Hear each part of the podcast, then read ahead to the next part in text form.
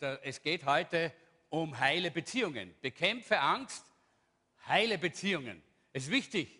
Wir haben uns beschäftigt in dieser Serie Transformation, haben wir uns damit beschäftigt, äh, wie wir geistliche Gesundheit haben können. Das ist, eine, das ist eine Veränderung im Leben eines Menschen, wenn er eine geistliche Gesundheit hat. Wir haben uns damit beschäftigt, wie man auch körperliche Gesundheit hat. Da habe ich ja darüber gepredigt, über das Abendmahl. Darf ich mal fragen, wer hat eine Berührung von Gott erlebt während dem Abendmahl heute?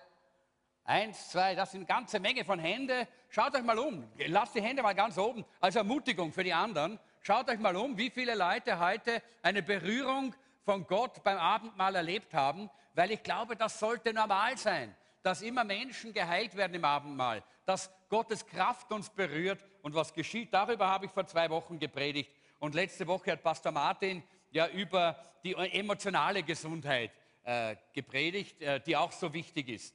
Heute geht es um Beziehungsgesundheit. Beziehungsgesundheit. Das ist ja diese äh, Ehewoche, diese Marriage Week, Vielleicht kann noch jemand austeilen. Hier, hier drüben sind, glaube ich, noch eine, fehlen noch einige, äh, einige Blätter. Wenn ihr, äh, hebt die Hand, wenn ihr, wenn ihr noch keines bekommen habt.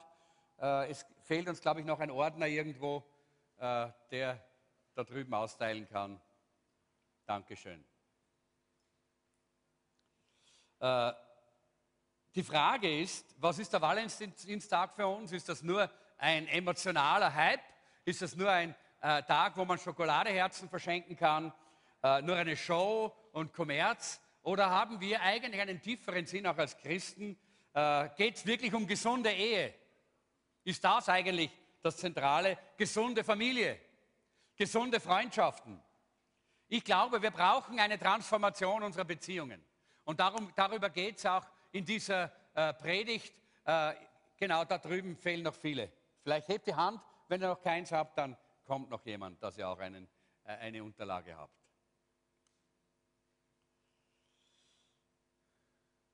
Es ist nicht so leicht, solche Blätter auszuteilen, wahrscheinlich auch an alle, aber es wird schon funktionieren. Hebt die Hand, wenn, wenn euch nur eins fehlt, dann kommt jetzt jemand, da hinten, die da hinten stehen, brauchen auch noch welche. Gut, weil ich glaube nämlich, dass es wichtig ist, dass ihr euch das mitnehmt. Es ist wichtig, dass ihr das auch nochmal durchstudiert und zu Hause auch noch einmal euch damit beschäftigt. Äh, Angst, und da geht es ja um Angst hier. Äh, äh, wir können vielleicht die Bibelstelle lesen, 1. Johannes 4, Vers 1, 4, Vers 18a, den ersten Teil dieser Bibelstelle. Da heißt es, wo auch immer die Liebe des, äh, des Gottes oder die Liebe Gottes ist, gibt es keine Angst. Wahre Liebe vertreibt die Angst. Und ich habe hier äh, alle die Themen eigentlich hier auf diesem Blatt drauf, die es in diesem Vers drinnen ge geben könnte. Aber überall, es gibt immer, es gibt so viel um Liebe, um Furcht, um Fürchten, um Angst, um all diese Dinge. Geliebt und lieben und all diese Dinge sind einfach in diesem Vers mit drinnen. Und so habe ich einfach auch gedacht, das ist ein Schlüsselvers für uns. Äh, wo auch immer die Liebe Gottes ist, gibt es keine Angst. Wahre Liebe vertreibt die Angst. Angst oder Furcht im griechischen Phobos äh, war nie Gottes Wille.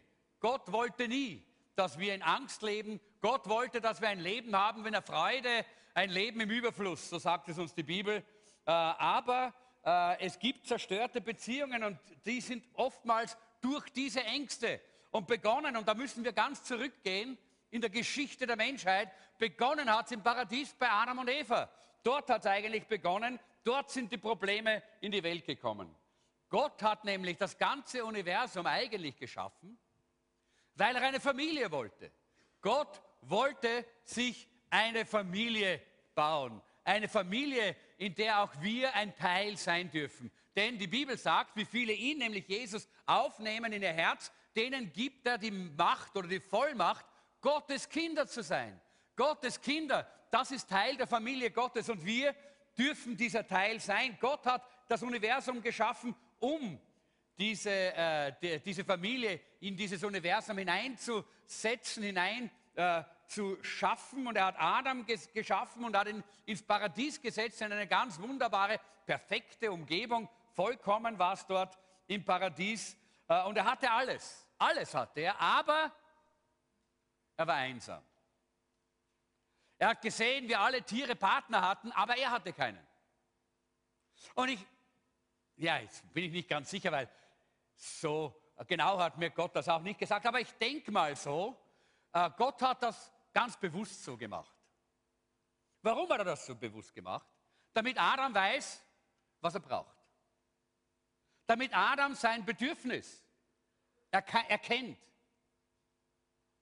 Und als Adam dort so ganz alleine und einsam war, da hat er gespürt, ich brauche jemanden, ich brauche einen Partner. Und dann hat Gott ihm, und Gott hat sich gedacht, naja, ich habe den Adam geschaffen, aber ich kann was Besseres. Und dann hat er die Frau gemacht. Und wir wissen ja, Gott hat Adam aus dem Staub der Erde, aus dem Schmutz, aus dem Staub der Erde geschaffen. Das ist auch der Grund, warum wir Männer weniger Probleme haben, uns schmutzig zu machen als die Frauen, weil die Frauen sind nicht aus dem Staub, nicht aus dem Schmutz der Erde geschaffen. Äh, obwohl es gibt auch Ausnahmen, nicht? In beide Richtungen natürlich hier. Äh, aber äh, wir, äh, wir wissen auch, dass das auch ein, eine Form, dass, dass eine Symbolik beinhaltet. Gott hat die Frau aus der Seite, aus linke Seite, aus der Rippe, aus der Seite des Adam gemacht. Nicht aus den Füßen, so dass er dominieren könnte und auf der Frau sich draufstellt und ich bin er, ja, ich bin der, ich bin der Herr. Nein. Nicht aus dem Kopf, so dass sie sich auf uns Männer setzen oder stellen könnte. Äh, ich werde ich schon noch hin, unterkriegen, ja? Nein, so aus der Seite. So dass es klar ist, Ebenbürtigkeit, Miteinander, Partnerschaft und noch dazu nahe vom Herzen. Das bedeutet ein Verlangen und ein Wunsch und ein Bedarf nach Liebe, aber auch Liebe zu geben von Seiten des Mannes. All diese Bilder sind da drinnen in dieser ersten äh, wunderbaren äh, Begebenheit und Geschichte, äh, die wir da hier sehen. Und ich kann mir vorstellen, der Adam war da ganz allein. Alles, was er gesehen hat, das waren Löwen und Bären und Wölfe und Hunde, vielleicht Vögel, Fische. All das Zeugs hat er gesehen, aber noch nie eine Frau. Und wie er aufwacht und die Augen aufmacht, wow, da steht sie in ihrer ganzen Pracht. Das muss ein gewaltiges Erlebnis gewesen sein für diesen Adam. Jetzt habe ich einen Partner. Jetzt ist sie da. Jetzt haben wir das. Und alles ist gut gelaufen am Anfang. Keine Traurigkeit, keine Krankheit, keine Sorgen, keine Falschheit, kein, keine Lüge, keine Manipulation. All das gab es nicht dort. Ist alles gut gelaufen. Wisst ihr eigentlich, sie waren das einzige Ehepaar, das es jemals gegeben hat und wahrscheinlich auch jemals geben wird, das wirklich eine vollkommene Beziehung gehabt hat. Damals im Paradies. Aber ihr kennt alle die Geschichte, oder? Darf ich mal sehen, wer, äh, wer kennt sie nicht, die Geschichte? Wir alle, äh, wir alle kennen sie. Der Satan kommt und er, er, er, er, verführt die Eva. Er sagt, ha, sollte Gott gesagt haben, dass ihr von den Bäumen in diesem Garten nicht essen dürft? Und die Eva gesagt, no, no, no, no, no. Gott hat gesagt, wir dürfen von allen Bäumen essen, nur den einen. Nur von dem einen dürfen wir nicht essen, weil dann, dann würden wir den Tod erleiden. Ach, sagt der Satan, so ein Blödsinn. Gott will nur nicht, dass ihr wisst, wenn ihr davon esst, dann werdet ihr wie er. Und da sehen wir schon, was für ein Lügner Satan ist. Wisst ihr? Und wie, wisst ihr, wie das, wie, was das große Problem ist? Ich glaube, ich habe es vor kurzem einmal hier gesagt. Eines der großen Probleme ist, immer dann, wenn Satan anfängt, uns zu belügen, dann werden wir blind. Dann werden wir so, wie wenn wir alles vergessen, was wir eigentlich haben. Ja? Und wir lassen uns da einreden, äh, alle möglichen Dinge, und wir vergessen, was wir haben.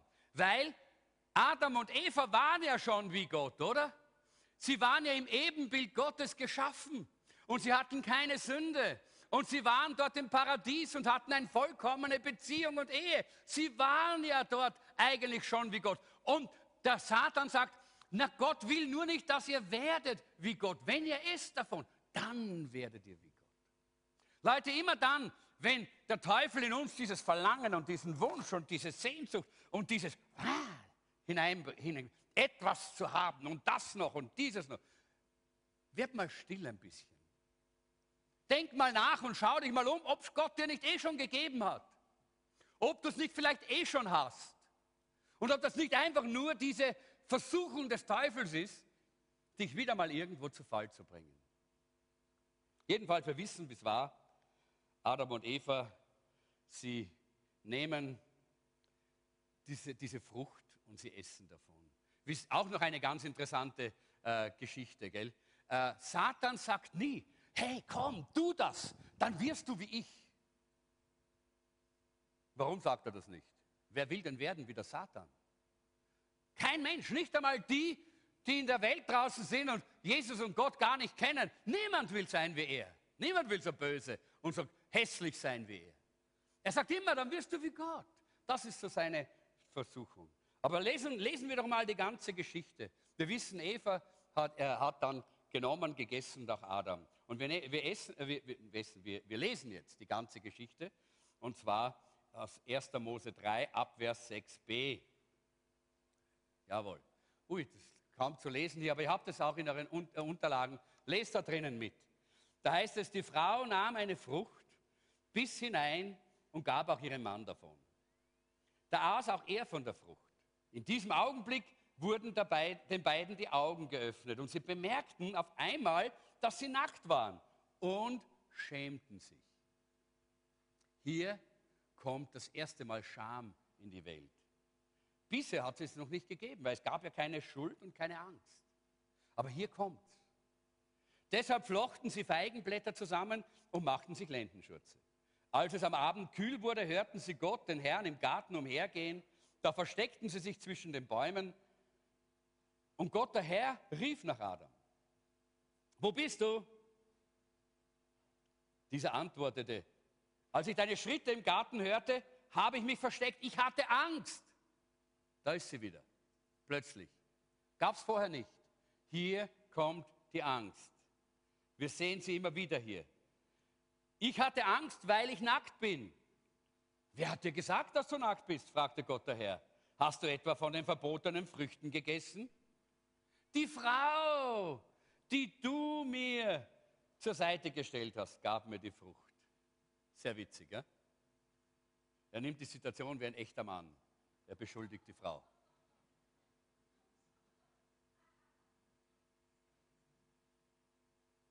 Und deshalb habe ich davon gegessen, sagt er. Da fragte Gott die Frau, was hast du getan? Was hast du da getan? Oh, die Schlange verleitete mich dazu, hat sie geantwortet. Deshalb aß ich von der Frucht. Das andere beschuldigen hat hier begonnen das den Partner beschuldigen, den anderen beschuldigen. Immer ist der andere schuld. Ja? Das hat hier begonnen. Das ist keine neue Erfindung. Glaub nicht, dass du das erfunden hast in deiner Ehe. Das haben wir alle. Wo wir auch sind, in allen Beziehungen. Denn das kommt von dort. Da ist es, da hat es begonnen. Immer ist irgendwer anderer schuld. Und dann sprach er zur Frau, Gott sprach zur Frau. Und da haben wir jetzt einige, äh, einige Verse übersprungen. Wir sind jetzt beim Vers 16. Mit großer Mühe und unter Schmerzen wirst du Kinder zur Welt bringen. Weil du ungehorsam warst, sagt Gott. Und nicht das getan hast, äh, und das getan hast, was ich gesagt habe, dass du nicht tun sollst, kommt ein Fluch über dein Leben. Alles ist zerbrochen in diesem Augenblick. Wie viele sind Mütter hier? Ja, eine ganze Reihe. Ja. Ich glaube, ihr könnt das bezeugen, was hier steht. Unter Schmerzen die Kinder äh, gebären, oder?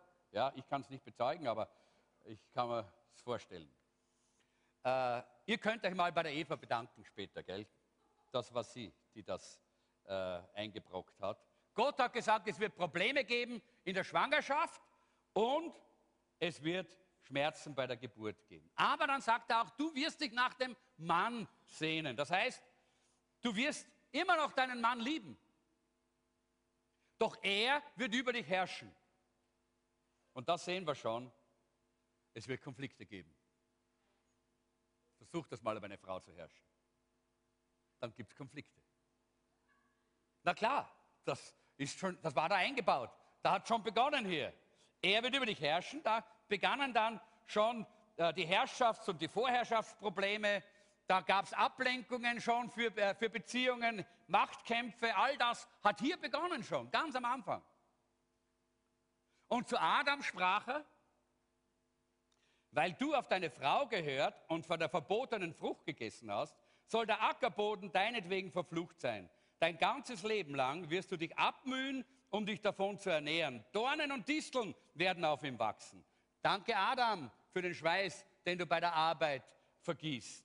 Und alle die Disteln und Dornen und Schwierigkeiten in der Arbeit können wir eines Tages dem äh, Adam dafür danken. Doch du musst dich vom Gewächs des Feldes ernähren.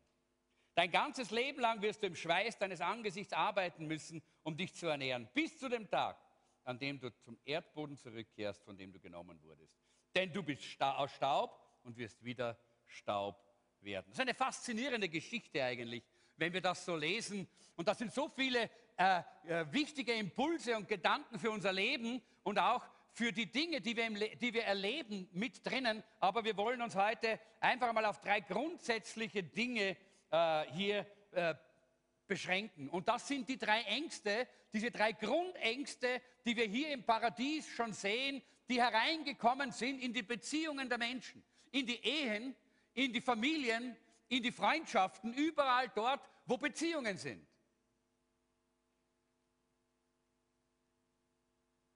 Und diese grundsätzlichen Ängste wollen wir uns heute anschauen. Und das, was wir heute hier miteinander äh, aus dem Wort betrachten, kannst du anwenden. In deiner Ehe, in deiner Familie, in deiner Freundschaft, in deiner Firma, wo du Beziehungen hast, überall. Denn es sind die drei grundsätzlichen Ängste, die in allen Beziehungen immer wieder da sind, die durch die Sünde, die in die Welt gekommen ist, in das Leben der Menschen eingedrungen sind. Äh, sie beschädigen und sie zerstören Beziehungen. Und deshalb schauen wir uns hier uns heute an, weil ich glaube, wir wollen heile Beziehungen. Wir wollen Transformation in unserer Gemeinde. Wir wollen gesunde Ehen. Wir wollen gesunde Freundschaften. Wir wollen gesunde, gesunde Familien, gesunden Umgang miteinander, weil wir geheilte Beziehungen haben. Dazu braucht es aber eine, eine Offenbarung. Dazu braucht es ein Wissen, warum sind denn unsere Beziehungen gestört? Weil diese drei Grundängste zerstörerisch sind in jeder Beziehung, in jeder Ehe, in jeder Freundschaft. Und lass uns gleich mal anfangen, damit uns das anzuschauen, wie unsere Ängste Beziehungen zerstören, ist der erste große Block, den wir uns anschauen. Und die erste Angst, die wir erfahren, ist die Angst vor der Enthüllung, die Angst vor der Aufdeckung. Meine Angst vor Enthüllung oder Aufdeckung macht mich distanziert. Warum kann ich nicht in die Nähe von Menschen kommen? Warum komme ich den anderen nicht nahe? Ich würde gern meiner Frau näher sein. Wer kennt das? Ich würde gerne viel, viel näher bei meinem Partner, bei meiner Frau, bei meinem Mann sein. Ich würde gerne diese intime, ganzheitliche, wunderbare Beziehung zu meinem Partner haben. Warum kann ich in meinem Leben den anderen nicht nahe kommen? Meine Angst vor der Enthüllung schafft diese Distanz zwischen mir und den anderen. Und hier ist, die, hier ist wahrscheinlich die Wahrheit. Es gibt in deinem Leben viele Dinge, die du an dir nicht magst. Oder? Wer hat sowas nicht? Ich habe jetzt die sichere Frage gestellt. Aber es ist so, wir alle haben Dinge, die wir nicht mögen. Wir schauen uns in den Spiegel und das mögen wir nicht. Äh, wir, wir, wir, wir, wir, wir reagieren auf etwas und diese Reaktionen mögen wir nicht, diese Art, wie wir sind, mögen wir nicht. Da gibt es so viele Dinge. Und tief drinnen gibt es auch noch Dinge. In unserer Seele, in unseren Gedanken, in unseren Erinnerungen, da gibt es Dinge, die wir nicht mögen von uns. Und weil wir es an uns nicht mögen, sind wir uns ganz sicher, dass die anderen das auch nicht mögen. Ganz klar. Und deshalb versuchen wir, dass die anderen es nicht sehen. Und weißt du, je näher wir jemanden an uns heranlassen, ist interessant immer, immer wenn man ein Bild aufnimmt, äh, wenn ich zum Beispiel meine, meine liebe äh, äh Stiefmutter aufnehme, äh, die, äh, und ich komme mit der Kamera ein bisschen näher, na, nicht so nahe, nicht so nahe, nicht so nahe, sagt sie immer. Ja? Warum? Weil je näher man kommt, desto mehr sieht man alles. Die Warze und die, äh, die, die Runzeln, und, und was auch immer noch. Je näher man kommt, desto mehr sieht man das alles. Und deshalb wollen wir oft Leute nicht an uns heranlassen. Wir schaffen Distanz, damit die Leute uns nicht ganz sehen, wie wir sind, weil wir Angst haben. Wenn sie uns sehen, wie wir sind, dann wird ihnen das nicht gefallen, weil es uns auch nicht gefällt, weil uns diese Dinge auch nicht gefallen. Das ist so ein Grund, warum wir eben uns immer wieder fürchten vor Aufdeckung, fürchten vor der Enthüllung, bei der die Leute wissen würden, was wir allein über uns selber wissen. 1. Mose 3, 9 bis 10 heißt es, Gott der Herr rief nach Adam, wo bist du? Und dieser antwortete, als ich deine Schritte im Garten hörte, habe ich mich versteckt. Ich hatte Angst, weil ich nackt bin. Zuerst mal vielleicht etwas für solche, die Gott nicht so gut kennen. Äh, immer dann, wenn Gott dir eine Frage stellt, weiß er die Antwort. Glaub mir das. Er hat den Adam nicht gefragt, wo bist du, weil er nicht gewusst hat, wo er ist. Er hat den Adam nicht gefragt, hast du vielleicht von der Frucht gegessen, weil er nicht gewusst hat, dass er von der Frucht gegessen hat. Selbstverständlich hat er das gewusst. Immer wenn Gott dir eine Frage stellt, tut er das für dich, damit du erkennst, wo du stehst, damit du weißt, was in deinem Leben da los ist und damit du Verantwortung übernehmen kannst für deine Handlungen, für dein Leben, für das, was du bist und was du tust. Und das war beim Adam so. Das ist der Grund, warum Gott ihm diese Fragen stellt. Und jede Transformation, jede Veränderung in unserem Leben, auch in unseren Beziehungen, geschieht nur, wenn wir uns dazu bekennen, dass es in unserem Leben diese Probleme gibt. Der Adam ist davongelaufen vor Gott. Und es hätte nie eine, eine, eine Erlösung, eine Veränderung, eine eine Erlösung geben können, wenn er das nicht eines Tages eingesehen hätte, wenn er sich nicht gebeugt hätte darunter. Solange du denkst, ich habe eh eine großartige Ehe, wird sie nie besser werden. Wenn du denkst, ich habe eh so superklasse Freundschaften und eigentlich hast du nur so oberflächliche Dinge und viel Distanz, weil du möchtest nicht, dass jemand da hineinschaut, dann wird sich nie was ändern. Wenn du deinen Zustand leugnest, dann gibt es keine Transformation, dann gibt es keine Veränderung. Es fängt immer mit dir an, indem du Gott gegenüber ehrlich bist. Da beginnt alles. Und dass du einfach einmal zugibst, dass deine Beziehungen eigentlich nicht so sind, wie sie sein sollten oder könnten. Wie du tief da drinnen weißt und spürst, dass es sein könnte. Und dann kann Gott anfangen einzugreifen. Dann kann Gott was tun. Und wir sehen hier in diesem Vers diesen, äh, diesen Ausdruck und nehmt jetzt einen Stift in die Hand und unterstreicht euch das. Ich habe mich versteckt, ich hatte Angst. Ich habe mich versteckt, ich hatte Angst. Weil diese zwei Dinge gehören zusammen. Angst und Verbergen. Immer wenn wir Angst haben, dann verbergen wir uns. Angst veranlasst uns immer dazu, uns zu verstecken, uns zu verbergen. Und ich frage mich heute, wovor du dich verbirgst, der du hier sitzt. Wegen deiner Angst. Wovor verbirgst du dich? Was gibst du vor, nicht zu wissen, was du eigentlich trotzdem weißt? Oder was täuschst du vor, dass es kein Problem ist in deiner Ehe, obwohl du weißt, dass deine Ehe dadurch ungeheure unter Druck ist oder am Zerreißen ist? Was gibst du vor, dass es kein Problem ist in deinem Leben, aber eigentlich weinst du, wenn du abends im Bett liegst? Kannst fast nicht einschlafen, weil es so ein Problem ist. Was täuschst du vor, dass es in deinen Beziehungen keine, äh, kein Problem ist, deshalb, weil du Angst hast, der Wahrheit gegenüberzustehen? Ich hatte Angst und ich habe mich versteckt.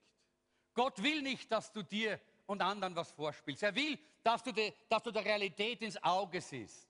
Nur dann kann er an uns wirken und nur dann kann er etwas verändern und Transformation kann in unserem Leben und in unseren Beziehungen passieren. Streich mal auch diesen Ausdruck an, weil ich nackt bin. weil ich nackt bin. Was bedeutet das, nackt zu sein? Hier spricht Gott nicht, äh, oder Adam hier spricht hier nicht nur von seiner persönlichen, äh, körperlichen Nacktheit, aber wenn, wenn Gott davon spricht, von dieser Nacktheit, meint er die Blöße, das Aufgedecktsein. Da geht es um diese emotionale Nacktheit unseres Lebens, dass Menschen sehen und wissen, wer wir wirklich sind. Und ich habe euch das hineingeschrieben in eure Unterlagen. Nackt zu sein bedeutet aufgedeckt. Bedeutet enthüllt zu sein. Nackt zu sein bedeutet verwundbar zu sein. Nackt zu sein bedeutet authentisch zu sein. Nicht, da kann man, wenn man nackt hier steht, kann man nicht großartig was verbergen ja, äh, oder verstecken. Das geht nicht. Ja.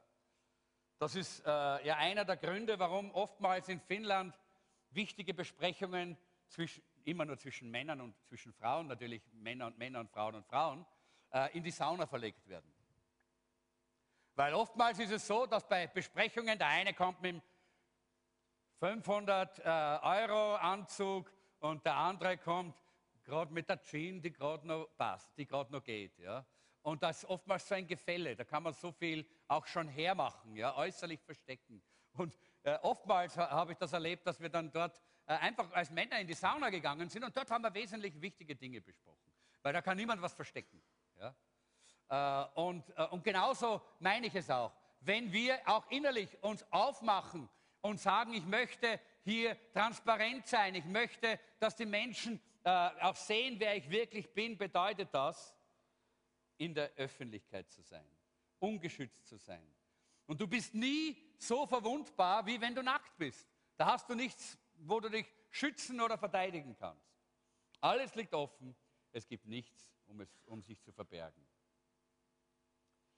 Und wenn wir Angst haben vor dieser Form, jetzt meine ich nicht der körperlichen Nacktheit, sondern des Inneren uns öffnen und zuzugeben, wer wir sind, andere hineinschauen lassen in unser Leben, in unser Inneres, vor der Verwundbarkeit, wenn wir Angst haben davor, offen und ehrlich zu sein, wenn wir Angst haben davor, die Leute sehen zu lassen, wie wir wirklich sind und, und fühlen, dann schafft diese Angst vor dieser, äh, äh, vor dieser Enthüllung Distanz zwischen mir und den Menschen.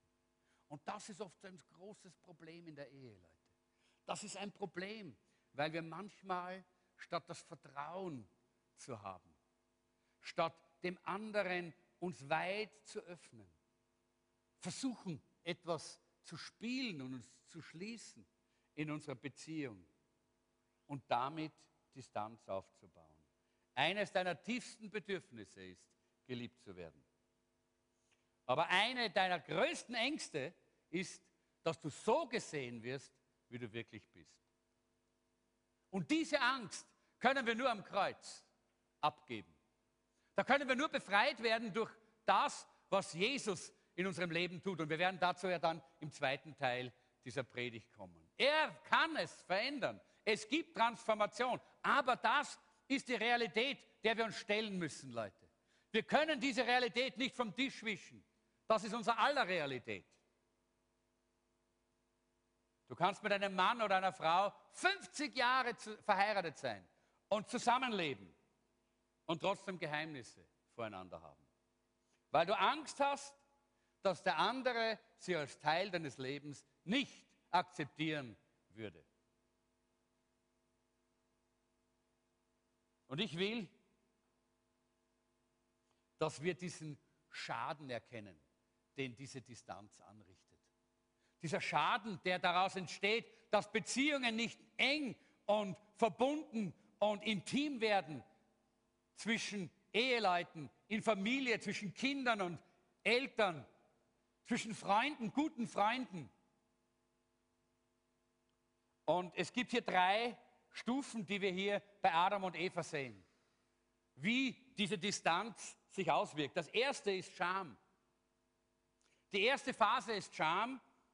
Im Vers 7 sehen wir, dass sie, plötzlich hatten sie Scham über ihre Nacktheit empfunden. Angst basiert oft auf der Scham. Vorher hat es das gar nicht gegeben. Wenn du Scham in deinem Leben hast über irgendetwas, dann bist du leicht verlegen und du fühlst dich immer äh, blamier, leicht blamiert und du genierst dich immer. Wenn du Scham im Leben hast, fürchtest du die Blamage mehr als irgendetwas anderes. Und du wirst alles tun, um Blamage zu vermeiden. Das ist ein Symptom, wenn das in deinem Leben so ist. Wenn du so ein Leben hast, dann ist das ein Symptom dafür, dass du diese Distanz in deinem Leben hast, dass du Scham in deinem Leben hast. Scham macht dich gehemmt und nervös. Das ist der Grund, warum wir auch bei unserem Begegnen mit Gott Wochenende ganz stark auch dafür beten, dass Menschen davon befreit werden. Scham macht dich ängstlich davor, erniedrigt zu werden. Irgendjemand kommt drauf, was da los ist und dann bang. Ja, auf einmal werde ich gedemütigt und erniedrigt. Und das heißt, du hast etwas in deinem Leben Gott noch nicht übergeben. Du hast etwas, was eigentlich nur Gott lösen kann, noch nicht zu Gott gebracht. Und es ist Zeit, dass du das begreifst und verstehst. Wenn du das nicht los wirst, wirst du nie gesunde Beziehungen haben. Wenn du damit nicht zu Gott kommst und das bei Gott ablegst und am Kreuz bereinigst, dann wirst du nie gesunde Freundschaften, nie gesunde Partnerschaften und schon gar nicht eine gesunde Ehe erleben können. Die Phase 2 ist zudecken. Es beginnt mit Scham. Sie haben plötzlich Scham gehabt über ihre Nacktheit und dann heißt es, und deshalb flochten sie Feigenblätter zusammen und machten sich Lendenschürze. Wer, wer hat schon mal Feigenblätter gesehen? Ja, viele nicht. Sind nur so kleine Feigenblätter. Ja? Ich glaube, für einige von uns braucht es viele Feigenblätter. Ne? Äh, bräuchte man viele, die wir zusammennähen müssten, dass wir uns bedecken könnten. Äh, aber heute haben wir viel, viel weit, äh, weiterentwickelte Formen, wie wir uns bedecken. Wir brauchen keine Feigenblätter. Wir haben sehr viel Technologie, mit der wir uns heute zudecken. Und ich frage mich manchmal, welche Wege, oder ich frage dich, welche Wege verwendest du, um dich zuzudecken. Um deine Scham zuzudecken, um das zuzudecken, was du nicht willst, dass die anderen sehen. Einige Menschen verwenden Humor. Sie sind die Klassenclowns, aber du lässt niemanden in die Nähe kommen. Du hast Distanz. Du verwendest Humor, um dich dahinter zu verstecken. Vielleicht versuchst du deine Unsicherheit damit abzudecken, dass du die Person ist, bei der alles wie am Schnürchen läuft. Alles ist Paletti. Alles hast du auf der Reihe. Deine Kleidung, immer die richtige an. Deine Frisur, immer richtig. Ja? Du hast das richtige Auto, das du fährst. Du sagst die richtigen Dinge, du verwendest die richtigen Worte. Und dahinter verbirgst du eigentlich das, was in deinem Leben nicht sichtbar sein darf. Sichtbar sein soll. Du versuchst dein Image zu präsentieren dass du alles auf der Reihe hast, aber du hast es nicht. Warum? Weil du Angst hast, dass die Leute draufkommen, wer du wirklich bist. Heute, und da geht es vielfach den jungen Leuten an, verbergen sich viele hinter einem Online-Image. Wenn du das, Facebook-Profil anschaust, dann ist diese Person immer nur glücklich und immer nur happy und super und jeder möchte eigentlich nur diese Person daten und diese Person kennenlernen. Uh, das ist alles so super. Und da steckt ganz was anderes dahinter. Man versteckt sich hinter diesen Dingen. Und ich denke, wir müssen aufhören, solche Feigenblätter zu gebrauchen und anfangen, transparent zu werden wenn wir wollen, dass unsere Beziehungen gesund werden, dass Transformation geschieht in unseren Ehen, dass Transformation geschieht in unserer Gemeinde, dass wir eine Gemeinde sind mit Gemeinschaft, wie die Welt es gar nicht kennt, dass die Menschen hereinkommen und sagen, seht, wie sie einander lieb haben und dass sie niederfallen und sagen, der lebendige Gott ist wirklich unter ihnen. Das kann nur Gott tun, wenn wir anfangen, die Feigenblätter wegzulegen, aufhören, mit all diesen Dingen. Ja, die Angst ist da, ja, die Furcht ist da, ja, die Scham ist da, aber es gibt eine Antwort. Und diese Antwort liegt nicht in uns selber. Es gibt noch eine dritte Phase, die wollen wir uns auch ganz kurz noch anschauen, die Entfernung von Gott oder der Abstand von Gott. Das ist nämlich die dritte Phase. Als, es Abend, als der Abend kühl wurde, hörten sie Gott, den Herrn im Garten herumgehen, da versteckten sie sich. Sie haben Abstand gehalten zu Gott. Wenn das passiert, dann sind wir schon ziemlich weit gegangen, eigentlich in dieser, äh, in dieser, in diesen, äh, dieser Phase des Verbergens und der Scham, dieser Angst, äh, dass wir entdeckt und aufgedeckt werden könnten. Es gab da mal ein Buch, das hat geheißen, warum ich Angst habe, dir zu erzählen, wer ich wirklich bin. Das könnte sich eigentlich jeder einmal kaufen, nicht? Weil das wäre nicht schlecht, wenn wir das wüssten. Warum ich Angst habe, dir zu erzählen, wer ich wirklich bin. Das ist eine gute Frage nämlich. Und die Antwort ist eigentlich, ich sage es dir deshalb nicht, weil ich nicht sicher bin, ob du magst, was ich dir erzähle. Weil ich nicht sicher bin, ob du mich dann noch annimmst. Und wenn es nicht so ist, dann bin ich, habe ich plötzlich, da habe ich Pech, dann bin ich plötzlich alleine. Dann sitze ich da und ich habe ein großes Elend in meinem Leben. Deshalb gibt es keinen Weg, dass ich dir das Wirkliche, das Echte, das Ganze sehen lasse, weil du könntest es ablehnen und zurückweisen. Sie haben sich vor Gott hinter den Bäumen versteckt. Eh eine Dummheit. Und genauso ist es ja manchmal bei uns nicht. Wir versuchen manchmal etwas zu verbergen, was sowieso alle schon wissen. Kennt ihr das, oder? Alle anderen sehen es, alle anderen wissen es. Und wir glauben, wir können das immer noch verbergen. Unsere Charakterschwächen, unsere, unser Temperament, das nicht in Ordnung ist, unsere, unser, was auch immer es auch ist, ja, das wir verbergen wollen in unserem Inneren. Die anderen wissen es meistens schon. Und wir versuchen es trotzdem immer noch zu verbergen. Und was dann passiert ist, so wie bei Gott, äh, sie, diese, äh, der Adam hat sich distanziert und die Eva von Gott, sie haben sich versteckt.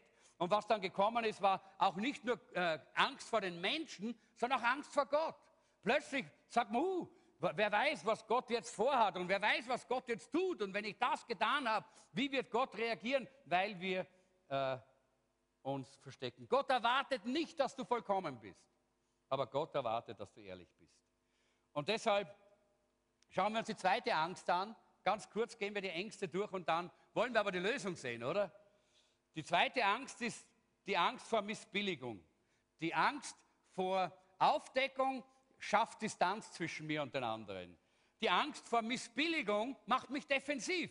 Jetzt gehen wir weiter. Anstatt uns nur zu verstecken, fangen wir an, mit dem Finger auf andere zu zeigen, andere zu beschuldigen, anderen immer wieder das geben. Das war ja genau das, was geschehen ist bei Adam und Eva. Die Eva ist schuld, die Schlange ist schuld, immer wer anderer. Und immer wieder geschieht das auch bei uns. Wir verbergen uns nicht nur, wir entschuldigen uns nicht nur, sondern wir klagen an.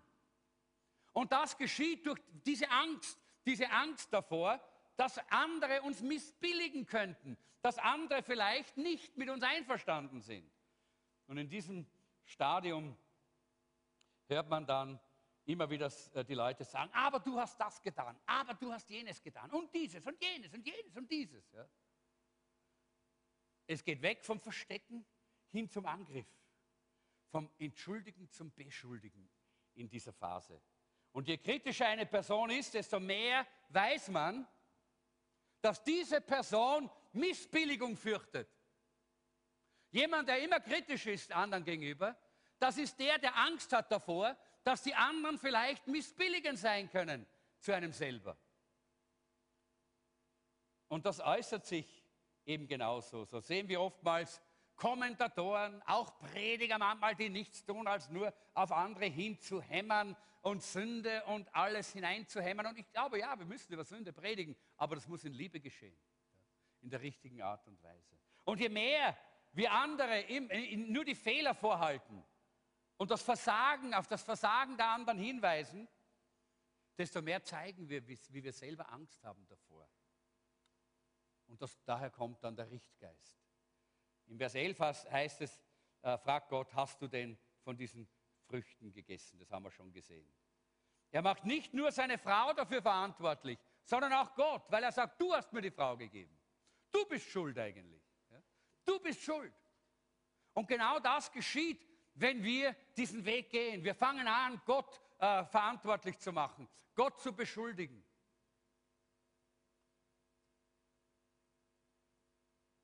Aber Gott hat, hat immer eine gute Lösung für uns.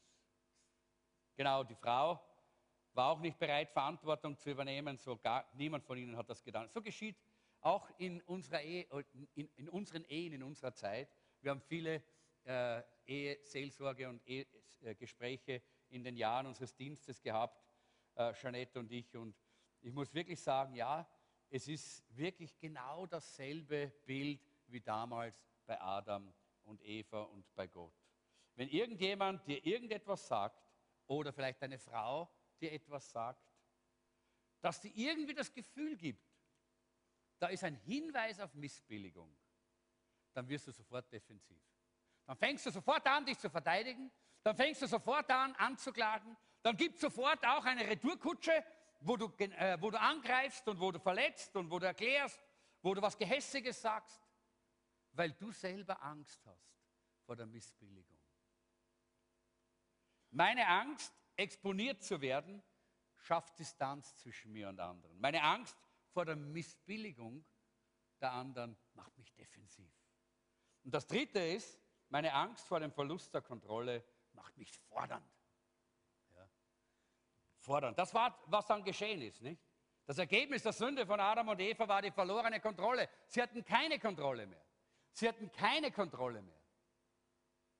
Über ihre Zukunft nicht, über ihre Gegenwart nicht. Sie, hat, sie konnten nichts mehr kontrollieren. Sie waren vollkommen draußen. Sie wurden aus dem Paradies hinausgetrieben. Und sie haben sich völlig hilflos, ohne Kontrolle gefühlt. Und in dieser Situation wird man sehr oft fordernd. Ich möchte es vielleicht so sagen, je mehr wir empfinden, dass wir die Kontrolle verlieren, desto, desto kontrollierender werden wir. Man fängt an, bossig zu werden, das heißt zu kommandieren. Ja? Man fängt an, Anforderungen zu stellen auf, auf, an, äh, an die anderen. Man fängt an, sich selber zu schützen. Man fängt an, sich zu verteidigen und andere zu erniedrigen. Und man fängt an zu dominieren. Je unsicherer du selber bist, desto größer ist dein Bedürfnis, deinen Willen durchzusetzen. Wenn du eine ganz sichere Persönlichkeit hast in dir selber, dann brauchst du nicht ständig deinen eigenen Willen durchzusetzen. Es stört dich nicht, wenn andere auch einmal mit ihrem Willen äh, durchkommen, weil du bist sicher in dir selber. In Vers 16 sagt Gott zu Eva, du wirst dich nach deinem Mann sehnen, doch er wird über dich herrschen.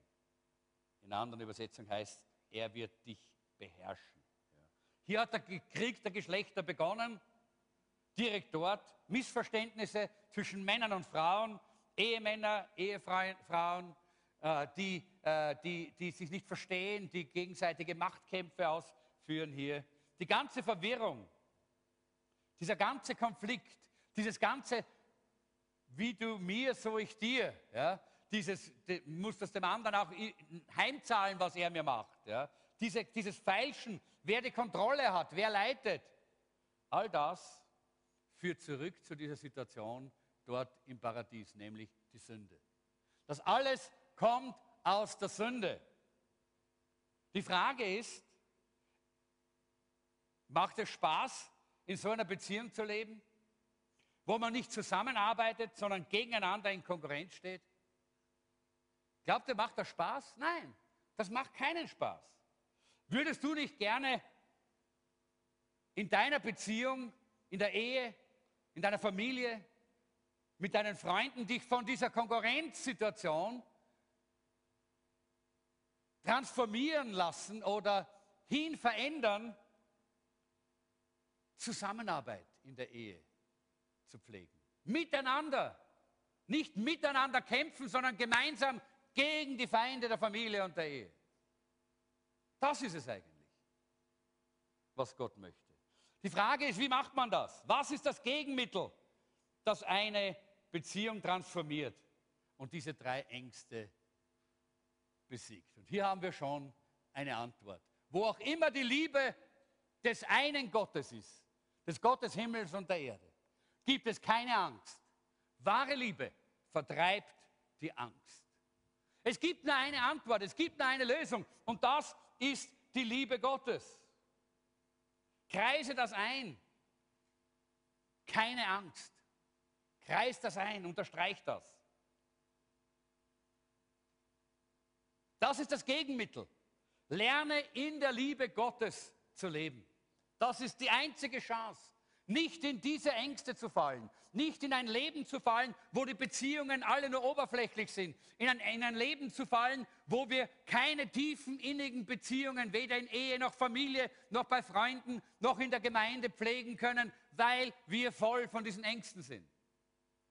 Die einzige Lösung ist die Liebe Gottes, kennenzulernen und drin zu leben. Wenn du die Angst in deiner Beziehung loswerden willst, dann musst du die Liebe Gottes dort hineinkommen lassen. Wenn du die Angst in deinem Job weghaben möchtest, dann musst du die Liebe Gottes dort hineinkommen lassen.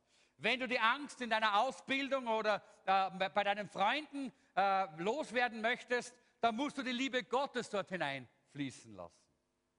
Wo auch immer die Liebe Gottes ist, da gibt es keine Angst. Warum? Weil die vollkommene Liebe die Angst vertreibt. Wisst ihr, das Gegenteil von Angst ist nicht Glaube. Es gibt Leute, die meinen, wenn ich nur glaube, ah, ich brauche Glauben, dann kann ich diese Angst überwinden. Ja? Irrtum.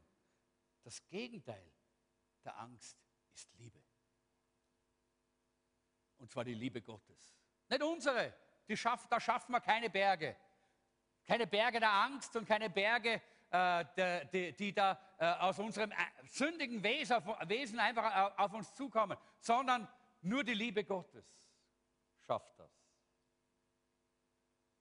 Wenn du der Liebe Gottes die Haustür öffnest in deinem Leben und sie vorne hereinbittest in dein Leben, dann verlässt die Angst bei der Hintertür dein Haus, dein Leben.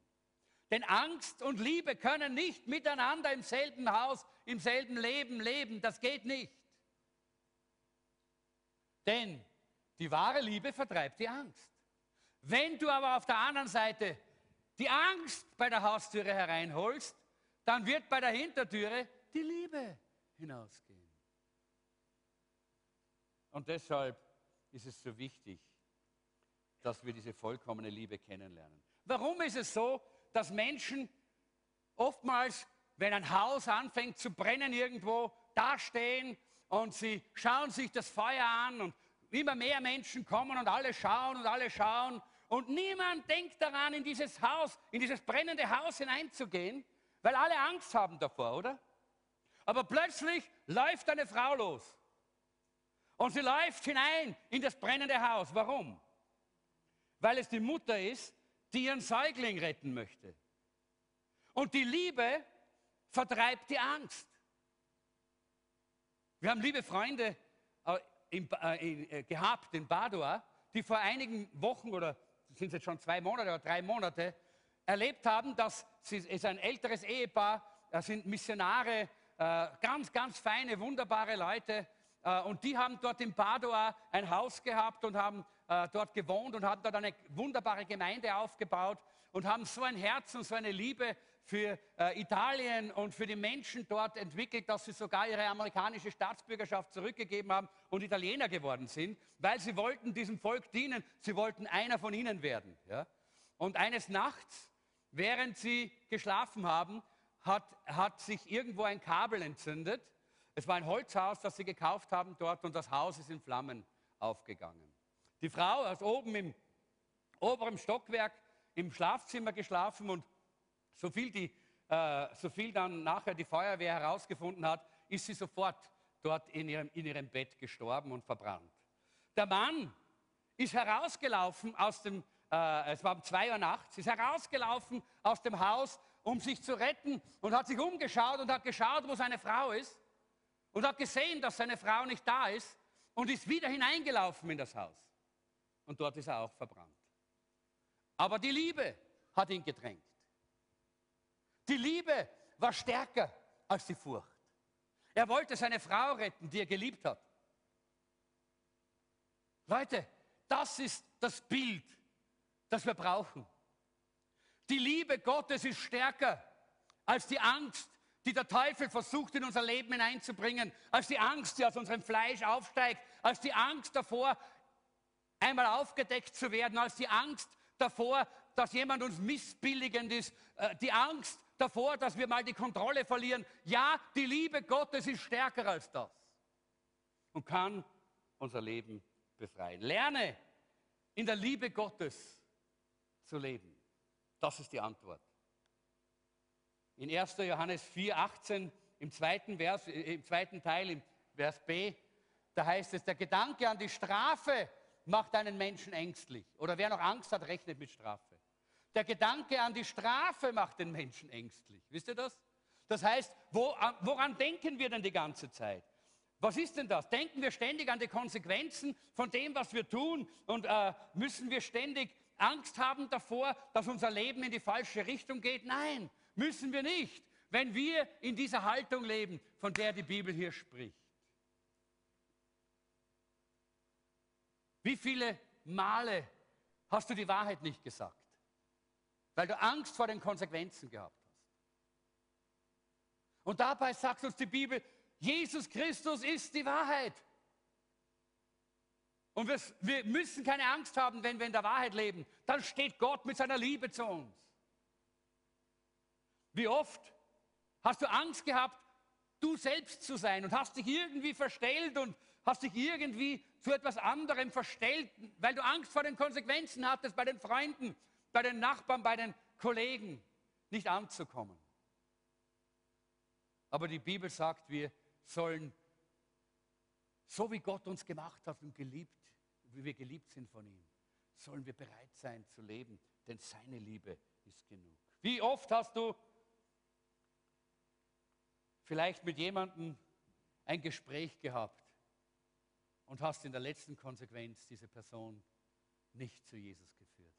weil du am, diese letzte, letzten 10 Prozent, weil du Angst gehabt hast, dass diese Person möglicherweise sich dann gegen dich wendet oder vielleicht dann dich nicht mehr annehmen kann, wenn du jetzt über diese wichtige Entscheidung für Jesus sprichst. Wie oft ist das geschehen? Aus Angst. Aber wir sollten lernen von dieser Liebe Gottes. Wie können wir in der Liebe Gottes leben? Und da gibt es jetzt drei Dinge und mit denen komme ich ja eh schon zum Schluss. Drei Dinge. Jeden Tag gebe ich mein Herz hin. Jeden Tag erinnere ich mich und jeden Tag biete ich an. Das sind die drei Schritte, die, die, wenn du diese drei Schritte machst, ich sage dir eines, dann wird deine Ehe verändert.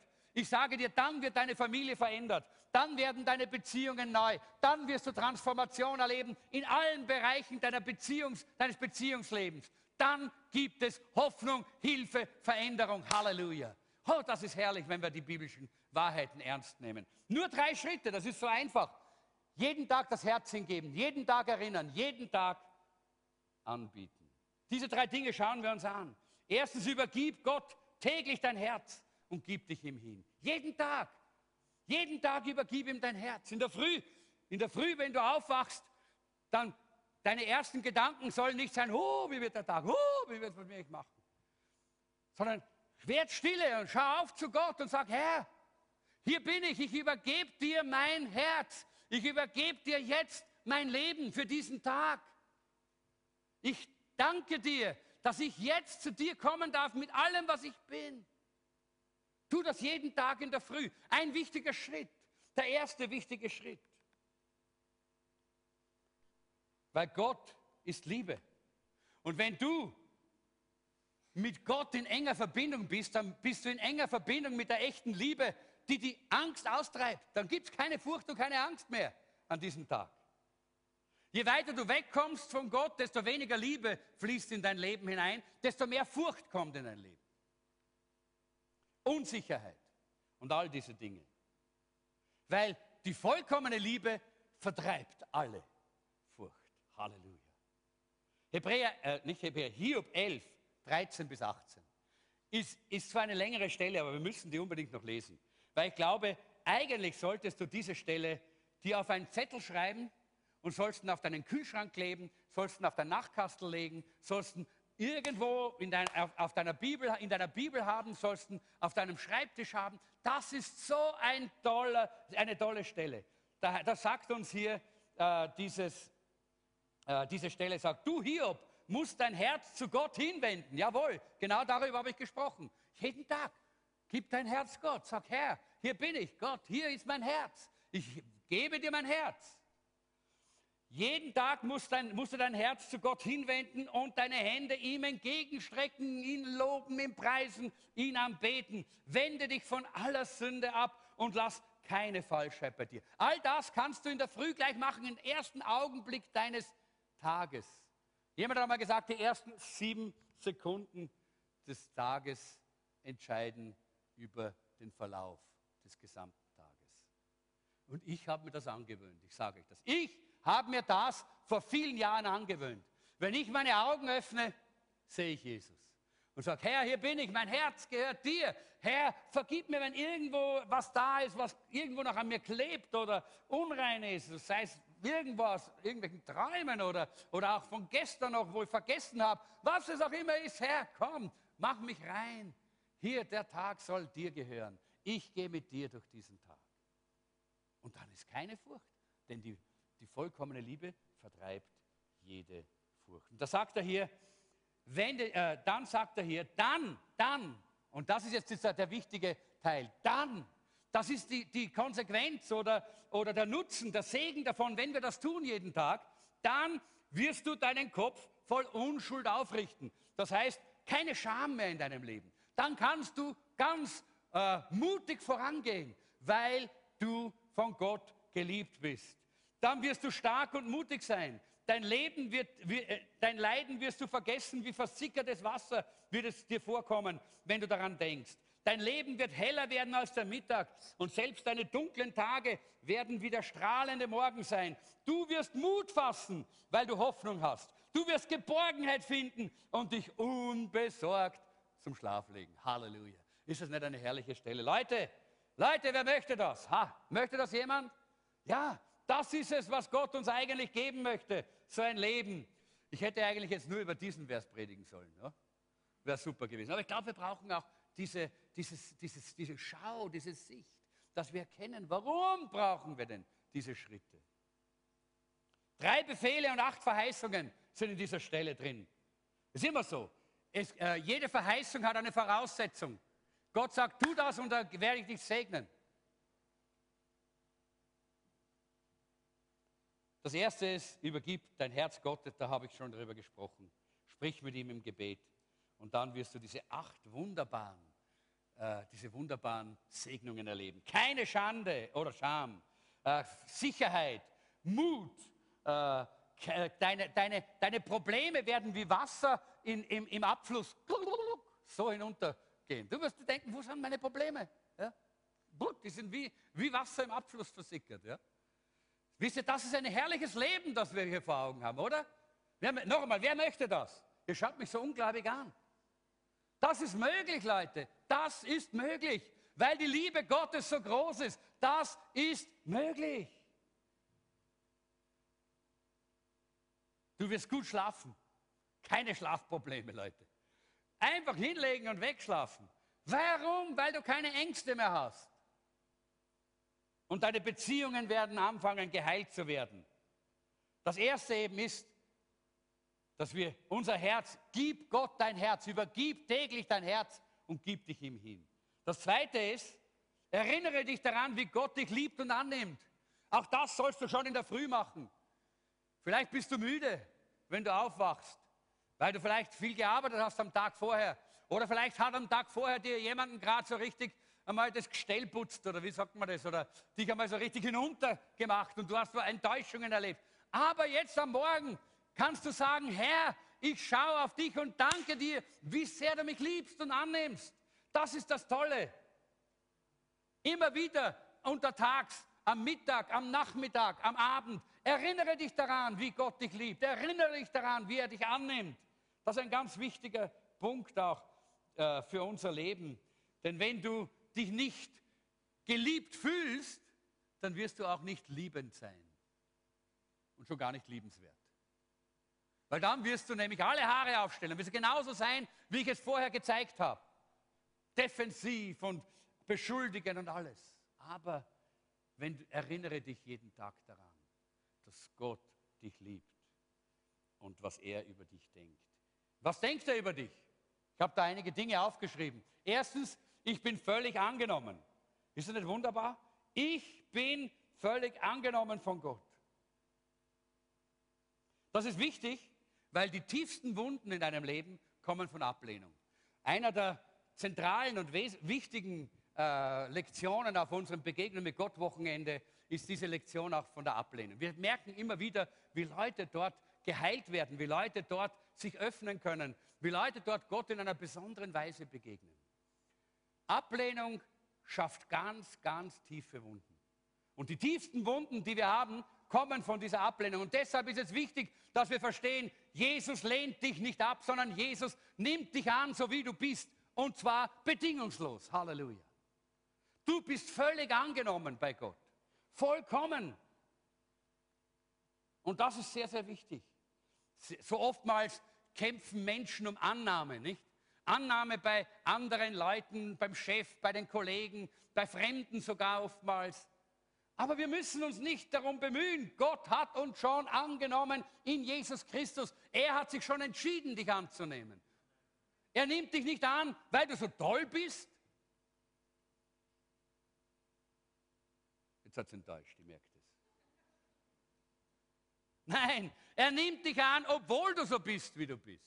Weil er dich liebt, weil er dich, weil er sich entschieden hat, dich zu lieben, obwohl du so bist, wie du bist. Hey, Leute, könnten wir doch in unseren Ehen ein bisschen so eine, eine, eine Haltung von Gott haben, oder? Dann würden die Ehen geheilt und transformiert werden. Unsere Familien wären wirklich Gegenwart der Liebe und der Herrlichkeit Gottes. Ich habe eine gute Nachricht für dich. Du brauchst nicht bei den Menschen angenommen sein und Applaus haben. Du brauchst nur Gottes Annahme. Du brauchst nur erkennen und annehmen, dass er dich schon annimmt und liebt, so wie du bist. Deshalb der zweite Punkt. Ich werde bedingungslos geliebt. Bedingungslos. Heute, wer, hat heute, wer hat heute Fehler gemacht? Okay, wenn du keine gemacht hast, dann möchte ich dich ermutigen dazu. Ich meine es nicht sündigen, sondern einfach Fehler machen. Ja? Etwas, was daneben geht, etwas, was schief läuft, wo man denkt, ah, hätte ich es jetzt doch so oder so gemacht. Wir alle kennen das. Jeden Tag haben wir das. Und trotzdem liebt uns Gott. Und trotzdem liebt uns Gott. Ja, einige haben vielleicht auch gesündigt heute. Und trotzdem liebt dich Gott. Denn Jesus ist nicht nur für die vergangenen Sünden, sondern auch für die gegenwärtigen und zukünftigen Sünden in deinem Leben gestorben. Gottes Liebe ist konsistent und unwandelbar. Das Schlimmste für Kinder ist, wenn Eltern nicht konsistent sind. Einen Tag umarmen sie sie, und am anderen Tag schlagen sie sie. Ja? Nicht, weil etwas vorgefallen ist in der Erziehung, sondern weil es einfach eine, eine das, das, das gibt es vielfach in, in, in, Familien in unserer Zeit, weil einfach die Emotionen durchgehen. Ja. Und genau da werden unsichere junge Menschen und Kinder äh, herangebildet. Und deshalb sind in, in unserer Zeit die Menschen so unsicher und es gibt so viele Katastrophen. Aber Gott ist immer konsistent. Seine Liebe bleibt immer dieselbe. In Jesaja 54, 10 heißt es: Berge mögen von ihrer Stelle weichen und Hügel wanken. Aber meine Liebe zu dir kann durch nichts erschüttert werden. Und meine Friedenszusage wird niemals hinfällig. Das sage ich der Herr, der dich liebt. Halleluja. Das ist eine wunderbare Stelle. Leute, diese, deshalb müsst ihr diese Zettel unbedingt haben. Das sollt ihr wieder lesen und das sollt ihr euch aufhängen. Das ist so wichtig. Das dritte ist, mir ist völlig vergeben, es gibt keine Verdammnis für die, die in Christus Jesus sind. Völlige Vergebung, das ist wunderbar. Darüber habe ich während dem Abendmahl gesprochen. Und viertens, ich werde als äußerst wertvoll betrachtet von Gott. Für Gott bist du so wertvoll. Wisst ihr, wer, wer weiß, wie, wie wertvoll er ist? Ja? Genau. Gut, einige wissen es nicht. Ich meine jetzt nicht unser physischer Wert, weil da wissen wir, dass das nicht sehr viel ist, sondern der Wert unserer Persönlichkeit. Gott hat uns so wert geachtet, dass er seinen Sohn Jesus Christus ans Kreuz hat gehen lassen, um uns zu erkaufen. Und vielfach wird der Wert bestimmt, der Wert einer Sache wird bestimmt durch das, was jemand bereit ist zu bezahlen, oder? Wenn jemand eine Wohnung oder ein Haus hat und du meinst, mein Haus ist 500.000 Euro wert und niemand bietet dir mehr als 100.000, dann weißt du, wie viel dein Haus wert ist. Oder? 100.000. Das, was geboten wird. Ich bin teuer erkauft durch das Blut Jesu Christi. Halleluja. Er hat sein Leben gegeben, um mich zu erkaufen. Das macht mich wertvoll. Das macht dich wertvoll, weil du erkauft bist durch das Blut Jesu Christi. Und dann natürlich auch, wem was gehört. Ich habe hab das öfter schon hier gesagt. Natürlich, eine Zahnbürste von Elvis Presley ist mehr wert als die Zahnbürste von Pastor Gerhard Kisslinger, oder? Oder? Wenn die in der Auktion ist. Ich weiß nicht, ob für meine Zahnbürste jemand was bieten würde. Aber für die von Elvis Presley glaube ich schon. Ja? Warum? Er hat besessen. Das Bett von einem Präsidenten ist mehr wert als dein Bett. Glaubt man das in einer Auktion, wenn es verkauft wird? Ja? Ganz sicher. Ich kenne einen lieben Bruder, der sammelt die Uhren von den amerikanischen Präsidenten.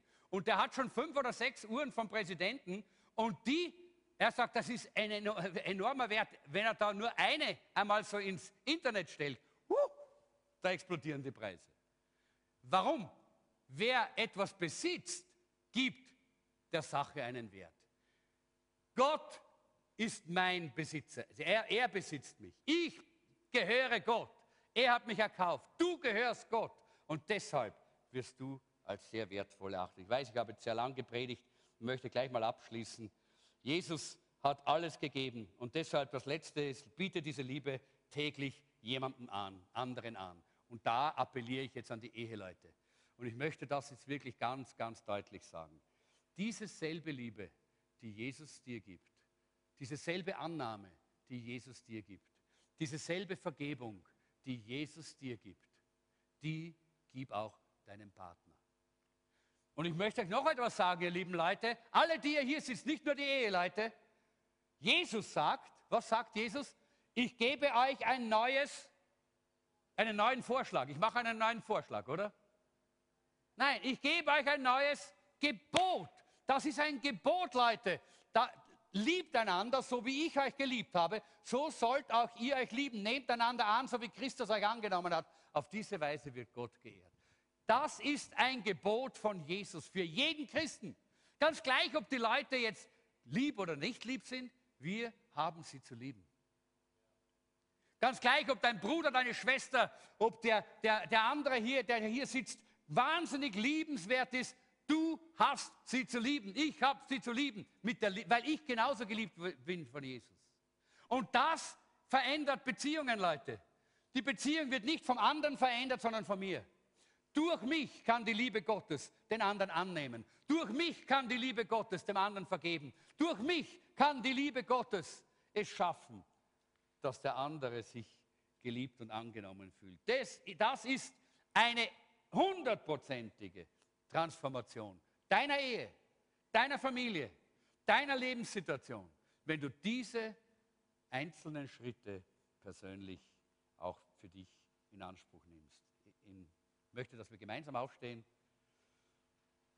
Und ich lese zum Abschluss 1. Korinther 13, 7. Liebe hört nie auf, geduldig zu sein. Liebe hört nie auf zu glauben. Liebe hört nie auf zu hoffen. Liebe gibt nie auf. Marriage Week ist für mich eine Herausforderung gewesen, zu sagen, wie soll ich hier in unserer Gemeinde, wo wir einige Ehepaare haben, aber viele Singles und Jugendliche, wie soll ich da darüber reden? Und da bin ich so dankbar, dass Gott mir gezeigt hat, es geht nicht nur um Ehe, es geht um jede Beziehung. Um jede Beziehung in unserem Leben. Wir können viele schlechte Beziehungen haben, so wie es üblich ist. Mit dem Resultat von viel Bitterkeit, Patrick, bitte komm nach vorne, viel Bitterkeit, viel Abstand, viel Einsamkeit, viel Not, viel Angst. Oder wir können die Liebe Gottes in unser Herz hineinströmen lassen. Und wir können erkennen, können diese drei, drei Schritte machen. Erstens, übergib dein Herz jeden Tag wieder neu an Jesus. Gib dich ihm völlig hin, am Anfang des Tages schon. Zweitens, erinnere dich daran, wie sehr er dich liebt und wie er dich annimmt. Du bist angenommen und geliebt, er hat dir vergeben. Und drittens, biete diese selbe Liebe jeden Tag jemandem anderen an. Und zuallererst deinem Ehepartner. Liebe ihn mit der Liebe Christi. Vergib ihm, so wie dir vergeben worden ist. Nimm ihn an, so wie du angenommen worden bist von Gott. Und deine Ehe wird verändert werden. Ich verspreche es dir. Und ich habe einfach so am Herzen gehabt, wie wir im Lobpreis da waren, es einfach mal zu sagen, wenn da Ehepaare da sind heute, dann bitte ich euch, dass ihr jetzt Hand in Hand hier nach vorne kommt. Ich möchte für euch beten.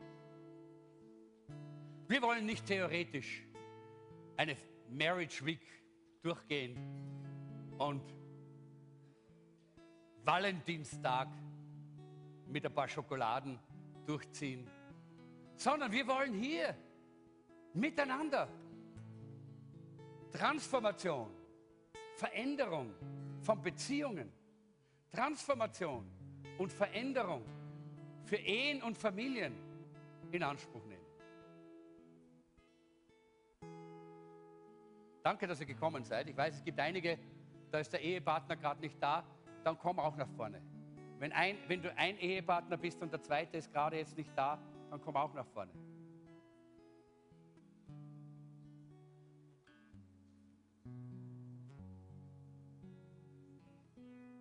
Ich glaube, es sind noch nicht alle Ehepaare hier, die wir hier im, im Raum haben. Ich bitte euch, kommt. Ich bitte euch, um Christi willen, um der Liebe Jesu Christi willen, bitte ich euch, kommt. Und Jeanette kommt zu mir rauf.